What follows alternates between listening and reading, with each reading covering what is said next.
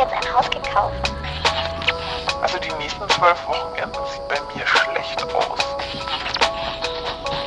Ich hab da im Rücken so ein Stechen. Sind wir endlich da? Ja.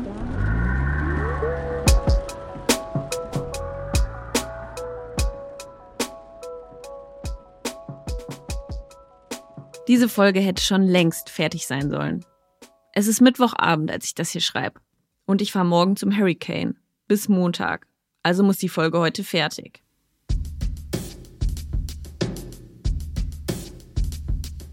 Ich kenne mich. Um 10 werde ich müde. Das heißt, ich habe noch zwei Stunden Zeit, aus meinen wirren Notizen etwas halbwegs Spannendes zu machen.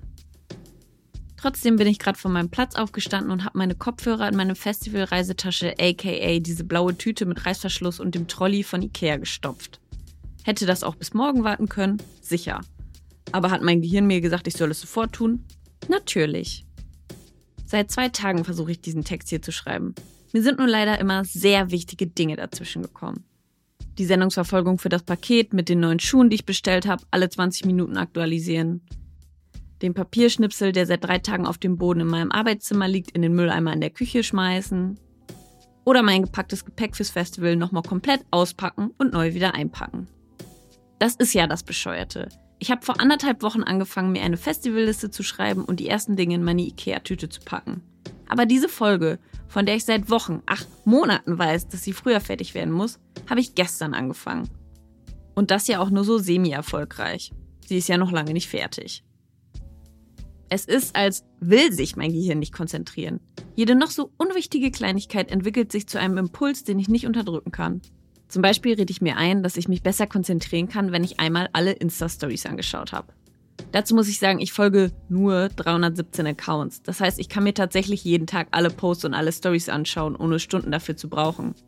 Das Gefühl von, so, und jetzt kann ich mich konzentrieren, das stellt sich trotzdem nie ein. Aber man kann es ja ruhig jeden Tag wieder versuchen.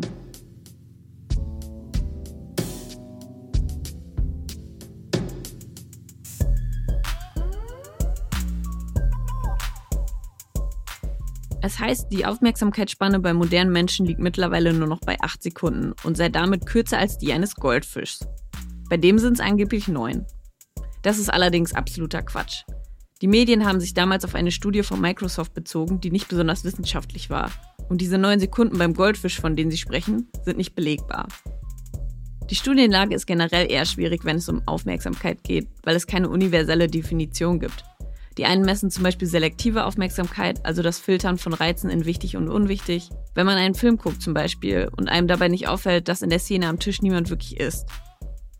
Dann gibt es noch die geteilte Aufmerksamkeit. Das ist so ein bisschen wie Multitasking, aber eine Aktivität davon muss automatisch sein, zum Beispiel Autofahren. Dabei können wir ja trotzdem Radio hören oder quatschen.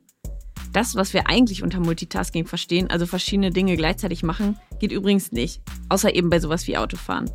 Immer wenn wir denken, dass wir gerade multitasken, springen wir in Wirklichkeit nur von einer Aufgabe zur anderen, hin und her. Das erfordert viel mehr Energie, als würden wir uns einfach erst auf die eine und dann auf die andere Aufgabe konzentrieren. Obwohl ich das weiß, habe ich trotzdem gerade versucht, das Finale von Kampf der Reality Stars zu gucken, während ich schreibe. Könnt ihr euch ja denken, wie gut das funktioniert hat. Ach ja, und dann gibt's noch das, was ich beim Schreiben eigentlich brauche. Die Daueraufmerksamkeit. Und so kommt es, dass manche Studien ergeben, wir könnten uns nur 8 Sekunden konzentrieren und andere 55 Minuten.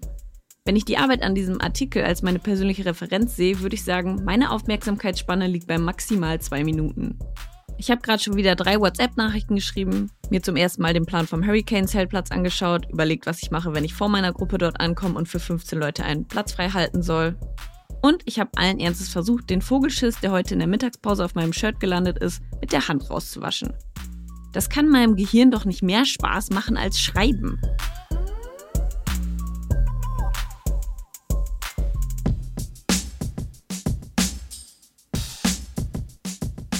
Ich bin mir übrigens sehr sicher, dass ich kein ADHS habe. Als Kind hatte ich zum Beispiel gar keine Probleme, mich zu konzentrieren. Das ist bei mir eher so ein Erwachsenen-Ding. Oder vielleicht eher so ein Ding, seit ich permanent online bin. Laut einer Studie der Universität Bonn schauen Erwachsene im Durchschnitt alle zwölf Minuten auf ihr Smartphone. Bei jedem zweiten Blick wird nicht nur der Sperrbildschirm überprüft, sondern auch das Handy entsperrt und benutzt. Ich habe ja vor Jahren schon alle Push-Nachrichten deaktiviert. Wenn mich jemand dringend erreichen will, muss er oder sie anrufen. Ich habe Instagram sogar von meinem Homebildschirm geschmissen, damit ich immer in einem Ordner danach suchen muss. Blöd nur, dass mein Gehirn den mittlerweile wie von selbst findet. Und meine selbst auferlegte Zeitbeschränkung von 20 Minuten Instagram pro Tag klicke ich wie ferngesteuert weg. Schätzungsweise fünfmal am Tag klicke ich auf noch 15 Minuten. Ich fühle mich wie früher vor der Schule, wenn meine Mama versucht hat, mich aufzuwecken. Ihr merkt vielleicht, die Folge heute ist ein bisschen wir. Ich kann mich einfach zum Verrecken nicht konzentrieren. Deswegen gibt es nächste Woche ein paar Tipps für mehr Konzentration. Nicht nur für euch, sondern auch für mich. Wenn bis dahin noch ein paar Gehirnzellen vom Festival übrig geblieben sind. Mal schauen.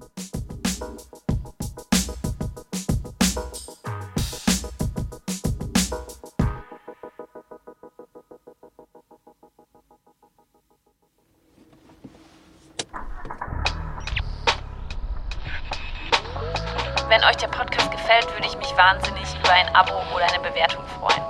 Feedback könnt ihr gerne bei Instagram dalassen. Sind wir endlich da? Alles zusammengeschrieben.